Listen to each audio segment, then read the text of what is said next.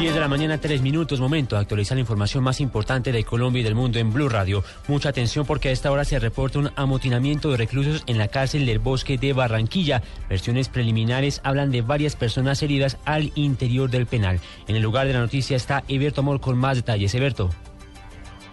Hola, muy buenos días. Desde las 7 de la mañana comenzaron a presentarse los disturbios que han terminado un amotinamiento de presos.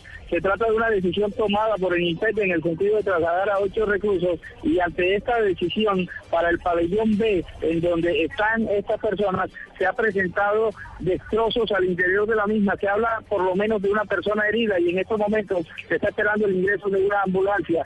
Varias patrullas de policía, al igual que dos camiones antibotines se encuentran aquí parqueados, en tanto que un piquete de unidades del SMAT han ingresado hasta ese, hasta ese centro de reclusión. Se trata de la cárcel distrital del Bosque, que está en año la penitenciaría. El coronel José González, comandante operativo de la policía, está al interior de la misma con funcionarios de la personería. Aquí hay algunos de los visitantes, de los, las personas que venían a hacer visita hoy. Eh, señor, ¿qué le han dicho? ¿Qué ha pasado? Bueno, no ha pasado nada y que no, que no ha pasado nada ellos dicen que no ha pasado nada.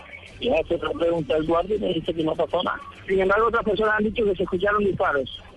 No sé, yo acabo de llegar. Usted acaba bien entrando. Eh, se han escuchado al menos cuatro disparos al interior y se habla de destrozos. Julián, estaremos acá desde la cárcel distrital del Bosque, pendientes a lo que ocurra para informarlo a través de Blue Radio. Desde el sur de Barranquilla, Eberto Amor Beltrán, Blue Radio. Gracias, Eberto. Estaremos, por supuesto, pendientes del desarrollo de esta importante noticia. Un motín de reclusos al interior de la cárcel distrital del Bosque de Barranquilla. Y en otra noticia, cerca de 5.000 vehículos se van a movilizar este sábado y amanecer de domingo por la vía Manizales, Fresno, Mariquita, ante el cierre de la línea entre Calarcá e Ibagué. Ampliación con José Fernando Berrío.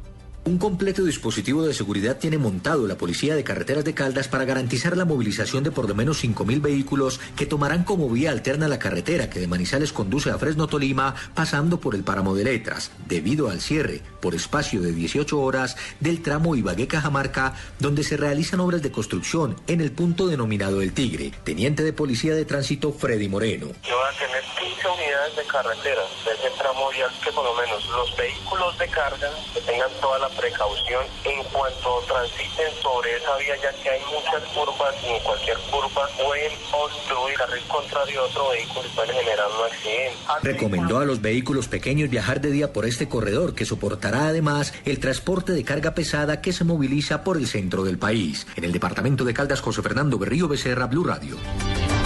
10 de la mañana, 5 minutos y ya se conocen las primeras medidas que adoptan las empresas de transporte de Bogotá que operan con rutas hacia el Valle del Cauca a través de la línea. Diego Monroy. Julián, y precisamente a esta hora nos comunicamos con el señor Ramiro Manzano, él es vocero de la empresa Expreso Palmira. Señor Ramiro, gracias por estar en Blue Radio. ¿Y cuál va a ser el plan de contingencia que se tiene pues de esta empresa ante el cierre que se tiene autorizado por Invías en la parte del túnel del Tigre y que afecta pues a los viajeros hacia esta zona del país?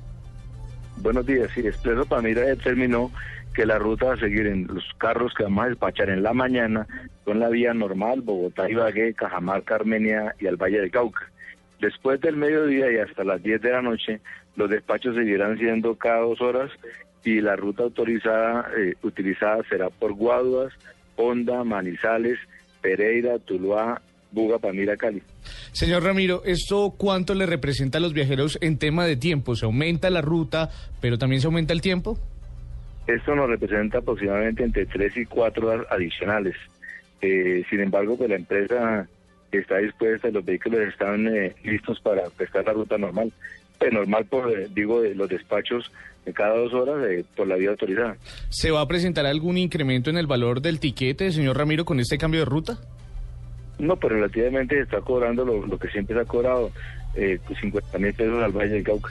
Él era Ramiro Manzano, el vocero de Expreso Palmira, quien explicaba cómo se va a tomar la ruta hacia Cali y los diferentes eh, municipios del Valle del Cauca con el cierre que fue autorizado por Invías. Diego Fernando Monroy, Blue Radio.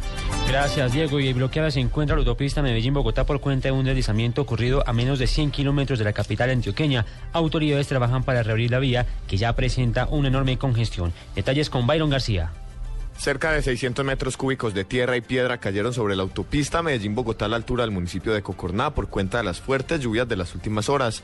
John Jairo Tálvaro, gerente de Vimed, consorcio que maneja la vía, explicó que ya se trabaja para dar paso. A eso de las 6 y 30 de la mañana del día de hoy se presentó un derrumbe en el kilómetro 42 de la autopista Medellín-Bogotá a 94 kilómetros de la ciudad de Medellín, jurisdicción de Cocorná, eh, frente a las instalaciones del Centro Recreativo El Paraíso, el cual obligó al cierre total de la autopista. Inmediatamente Vimed dispuso todo su personal, equipo, maquinaria y y en este momento se está en las labores de remoción del derrumbe. En el sitio ya hay maquinaria pesada y se podría reabrir la vía hacia la una de la tarde. La congestión de vehículos ya supera los dos kilómetros. En Medellín, Byron García, Blue Radio.